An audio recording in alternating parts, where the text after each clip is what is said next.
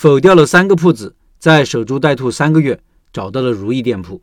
选址要有耐心，才会等来好运气。开店老司机选址有多谨慎呢？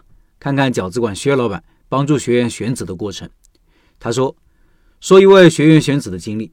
自这位学员报名后，照着视频制作产品，和面、擀面、选肉、切菜、包饺子、煮饺子，还请亲戚朋友来品尝，一项一项做下来都挺顺利。大家认为他都可以开店了，于是开始找店铺，找了两个店，一个是自己家小区对面的底商，在进门第四间，一百四十六平，房租五万一年，转让费两千。另一个在小区的外面，房租六万一年，上下两层，八十多平，不用转让费。老板征求我的建议，但两个店都被我否了。为啥呢？首先，两个小区都是新小区，在城市的边缘，入住率不高。第一个店一百四十六平，在小区里面曝光率低，我们也不需要这么大的面积。第二个在小区外面的店也不合适，虽然说总面积有八十平，但是分两层，而且是建筑面积，使用面积每层只有三十多平。我们做的是快餐，不是休闲食品。顾客吃完就会走，一般不愿意上二楼。如果把厨房操作间放在二层，楼上楼下跑，又浪费时间，自己累得够呛，还影响出餐速度。另外，和第一个店一样，新小区虽然小区外面曝光率高了一点，但是入住率还是不够的。过几天，他又看到了一家店，离他的家有一公里路程，七十五平，两个门面，门头宽八米。以前是个奶茶店，刚开不到一年，转让费八千，房租三万一年。附近有一所小学，一所中学，五百米处有个农贸市场，店铺格局还可以，空店可以按照要求装修，方便操作，什么都谈好了，准备交定金见房东。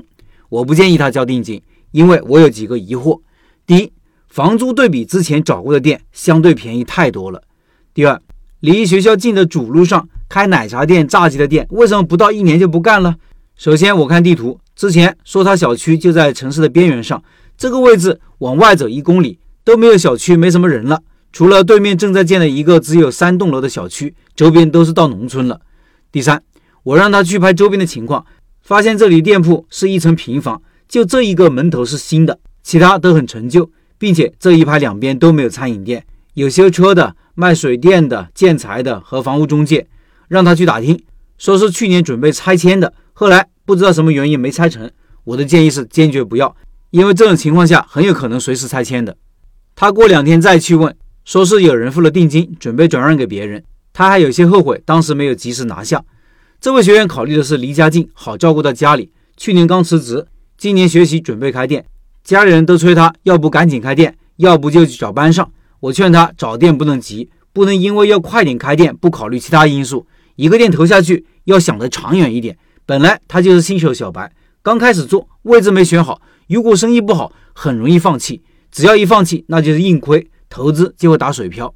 听了我的建议，他每天送完孩子，就在家里做饺子、馄饨，发朋友圈和抖音，还制作了宣传单往别的小区发。接孩子之前去送货，顺便找店铺。我通过地图找到了小区多的位置，让他多观察。经过几次视频指点，我们发现有个位置挺好，几个成熟小区的中间位置，几个小区共一条街，大家都会来这里逛。这里也有很多餐饮店，可惜没有空位。房租大约是七八万一年，我告诉他不要急，先这么坐着，练习制作产品的速度和熟练度，就等这里的店铺，其他位置都不要找了。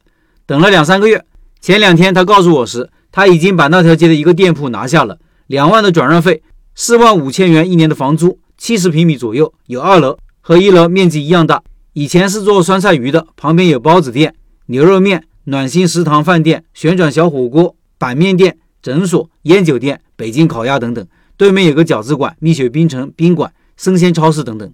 虽然我觉得转让费没有谈有点可惜，但房租比周边低一些。上一家也是干餐饮的，老板准备回老家，所有东西都留下，除了加个专业煮饺子的炉、饺子逼机、和面机，其他什么都不用买了。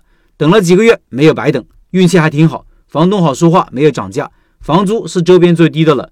这两天帮他看了合同，画了张布局图，明天就开始搬东西，小小的改动一下。加个包饺子的操作间，四万五一年的房租，请两个员工，每天平均做一千就能盈利，这个位置没什么问题。